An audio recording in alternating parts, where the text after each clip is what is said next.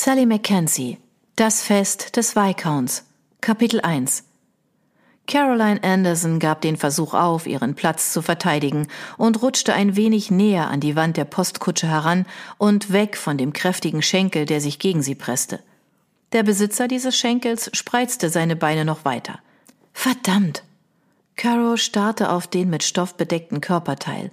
Es juckte ihr in den Fingern, ihr Messer aus der Manteltasche zu ziehen und den übergriffigen Körperteil zurückzudrängen in sein eigenes. Nein, es hatte keinen Sinn, die Dinge noch ungemütlicher zu machen, als sie ohnehin schon waren. Sie hatte Glück gehabt, dass diese Kutsche breiter war als üblich, so dass sechs Personen hineinpassten. Schließlich hatte sie nicht noch eine Nacht in London verbringen wollen. Und der Mann war nicht gefährlich, immerhin saß seine Ehefrau auf seiner anderen Seite. Er war einfach ein unaufmerksamer Mann. Carol befände sich in viel größeren Schwierigkeiten, wenn der wie ein Wiesel aussehende Kerl schräg gegenüber von ihr auf dem Platz des Mannes mit dem kräftigen Schenkel säße. Schon seit sie London verlassen hatten, starrte das Wiesel sie an wie ein leckeres Bonbon. Zum Glück drängten sich zwei weitere Männer auf der Bank neben ihm und verhinderten damit, dass das Wiesel ihr näher kam. Carol drehte den Kopf und blickte düster aus dem Fenster. Oh, verdammt. Konnten die Dinge überhaupt noch schlimmer werden? Der Schnee, der sich, als sie die Stadt verlassen hatten, träge als dünne Schicht auf die Gebäude gelegt hatte, hatte sich mittlerweile in dicke Flocken verwandelt. Er bedeckte die Wiesen und schmückte die Bäume. Wenn er weiterhin in dieser Geschwindigkeit fiel, Nein, die Straße musste passierbar bleiben. Carol musste noch heute zurück ins wohltätige Heim für die Betreuung und Unterstützung von Jungfern, Witwen und verlassenen Frauen und ihren unseligen Kindern. Es war fast Heiligabend. Sie stieß einen langen Atemzug aus und das Fenster beschlug. Sie könnte ein wenig Glück gut gebrauchen, aber glückliche Fügungen hatten sie auf dieser Reise nicht begleitet, zumindest nicht in großer Zahl. Sie war gestern mit so großen Hoffnungen aus Little Puddleton aufgebrochen. Mr. Harris, der Eigentümer des Drunken Sheep in Westling, hatte nicht nur erneut eine größere Bestellung für Widow's Brew, das Bier, das Carol gemeinsam mit den anderen Heimbewohnerinnen produzierte, aufgegeben, es war sogar noch besser geworden. Er hatte ihr erzählt, dass er seinen Bruder in London besucht und ihn davon überzeugt hatte, ihr Bier zu probieren. Carol war so begeistert gewesen, dass sie den Mann fast umarmt hätte. Sie hatte davon geträumt, Widow's Brew auf dem Londoner Markt einzuführen, seit sie die Rezeptur perfektioniert hatte. Und endlich war ihre Gelegenheit gekommen. Und was für eine Gelegenheit! Sie schnitt der vorbeiziehenden Landschaft eine Grimasse. Ihr Magen zog sich vor Wut und Enttäuschung zusammen. Oh, was war ich doch für eine riesige Närrin. Der bleichgesichtige Mann direkt gegenüber von ihr musste laut und feucht niesen, und erst danach holte er sein Taschentuch hervor und schneuzte sich unelegant die Nase. Großartig. Hatte Carol gerade noch gefehlt, von einem furchtbaren Schnupfen niedergestreckt zu werden. Das würde diesem erfolglosen Ausflug noch die Krone aufsetzen. Carol verzog das Gesicht. Es war nicht so, als wäre sie nach London geeilt, nur um sich ihren persönlichen Traum zu erfüllen. Das Heim brauchte das Geld. Je mehr Bier sie verkaufte, desto weniger mussten sie sich auf die Launen ihres adligen Förderers, des Dukes of Granger, verlassen. Nun, mittlerweile waren es sogar mehrere Förderer.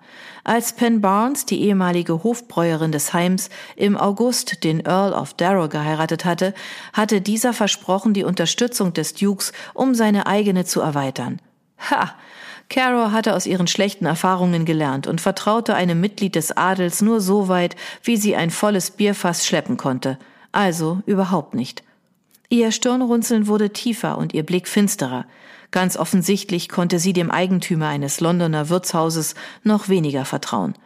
Mr. Harris aus Westling hatte die Sache wohl vollkommen missverstanden. Ja, sein Londoner Bruder war durchaus bereit gewesen, die Konditionen zu besprechen, aber die Ware, an deren Kauf er interessiert gewesen war, war nicht Caros Bier gewesen. Ihre Lippen formten ein trockenes Lächeln. Sie hatte ihr Taschenmesser gut zum Einsatz gebracht.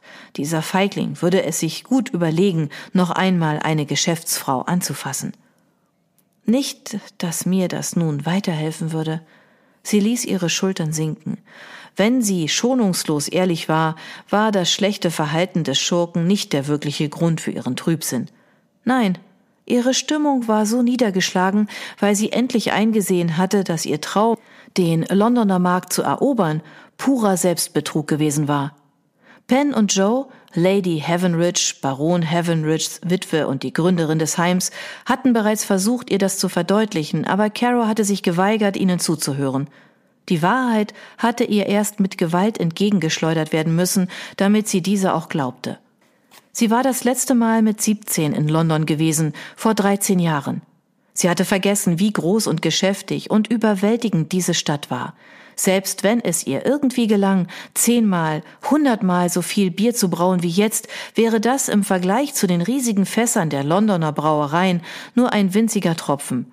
Und selbst wenn sie Bestellungen erhielte, wäre sie niemals zu einer verlässlichen Lieferung imstande.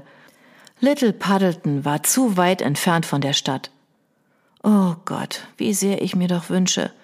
Die Kutsche geriet ins Schleudern und rutschte über den Boden. Hoppala! Das war die Ehefrau des Mannes mit den kräftigen Schenkeln. Wir landen noch im Graben, Humphrey. Ich sehe es schon kommen. Der Mann mit den kräftigen Schenkeln, oder vielmehr Humphrey, legte seine große Hand auf die seiner Ehefrau. Mach dir keine Sorgen, Muriel. Der Kutscher weiß schon, was er tut. Wenn Muriel es nicht tat, konnte zumindest Carol das Zittern in seiner Stimme hören.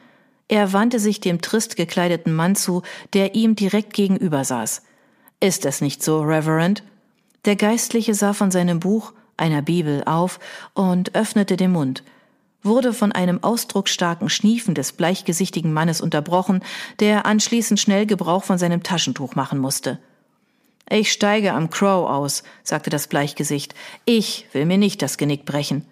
Muriel sog die Luft ein und stöhnte. Der Geistliche warf dem bleichgesichtigen Mann einen tadelnden Blick zu, bevor er Muriel ein Lächeln schenkte. Aber, aber, Madame, denken Sie daran, was das Buch der Bücher uns verrät. Er tätschelte seine Bibel. Lass dir nicht grauen und entsetze dich nicht, denn der Herr, dein Gott, ist mit dir in allem, was du tun wirst. Josua, Kapitel 1, Vers 9. Der bleichgesichtige Mann schniefte erneut. Dieses Mal griff er rechtzeitig zu seinem Taschentuch. Der Herr kann mich ins Crow begleiten. Der Reverend warf ihm einen finsteren Blick zu.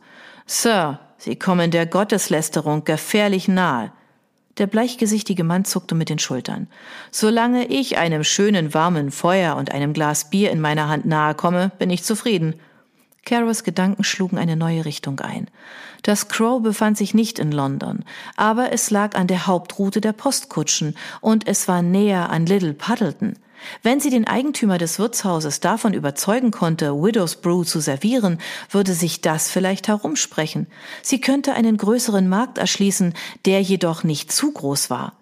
Soll ich aussteigen und ein Gespräch mit dem Nein, die übergriffigen Hände des Londoner Mr. Harris, es war wirklich schockierend, wie sehr sich Brüder unterscheiden konnten, und die übergriffigen Blicke des Wiesels hatten Caro die Gefahren, denen eine alleinreisende Frau sich zu stellen hatte, ins Gedächtnis gerufen.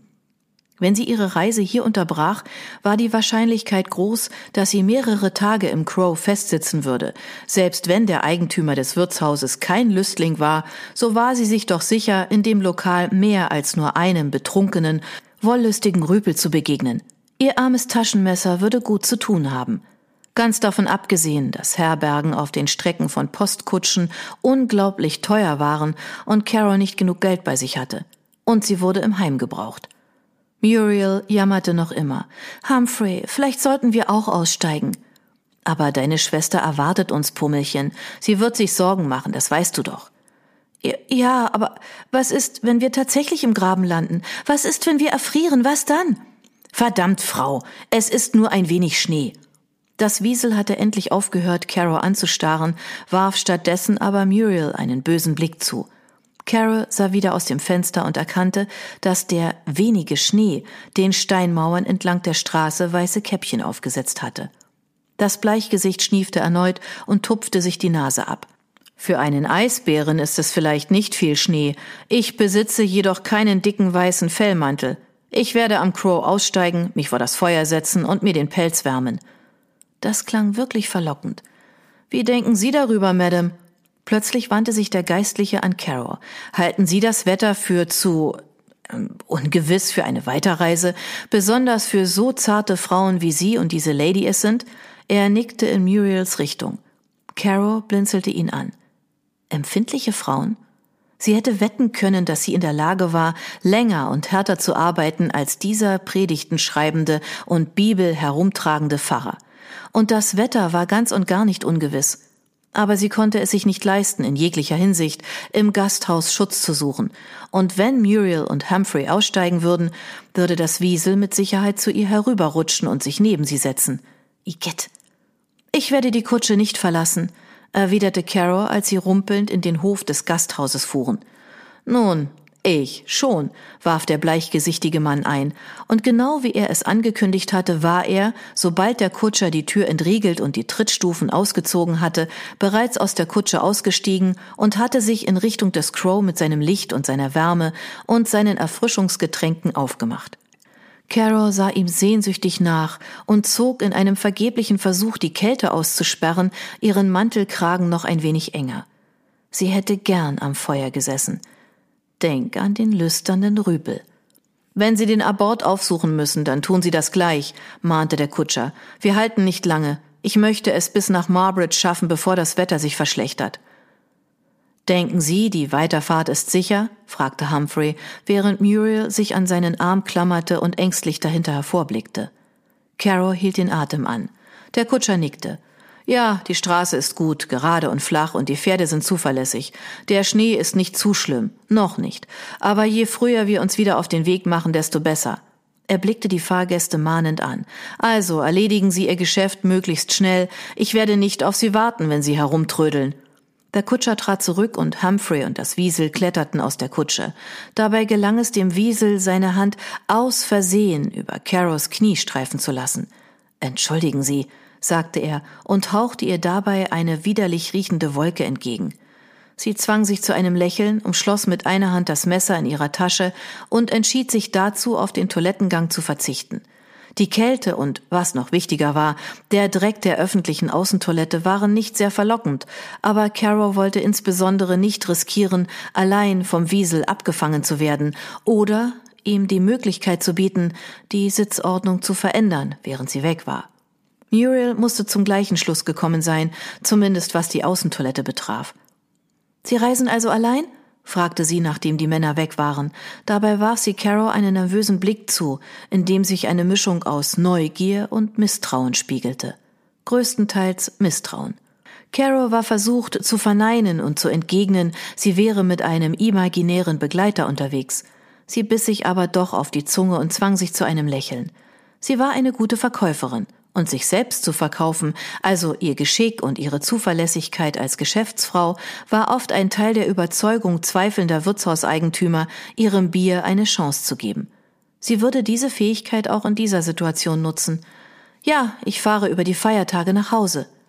Es gab keinen Grund klarzustellen, dass ihr Zuhause das wohltätige Heim für die Betreuung und Unterstützung von Jungfern, Witwen und verlassenen Frauen und ihren unseligen Kindern war. Hatten Sie erwähnt, dass Sie Ihre Schwester besuchen? Carol hatte ebenfalls herausgefunden, dass es üblicherweise sehr gut funktionierte, den Ball der Unterhaltung zum Inquisitor zurückzuspielen, was auch dieses Mal zutraf.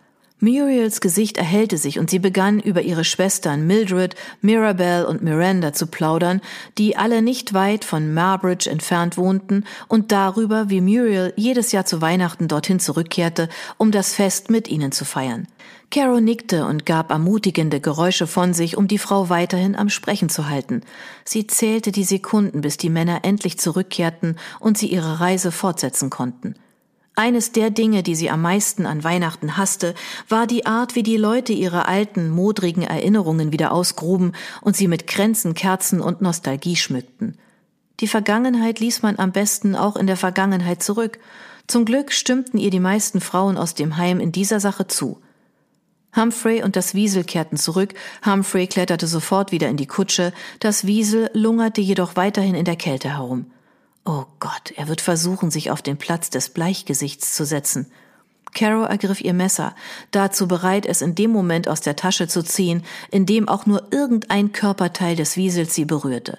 Wenn der Mann glaubte, sie ließe seine Beleidigungen höflich über sich ergehen, würde sie ihn sehr schmerzhaft überraschen.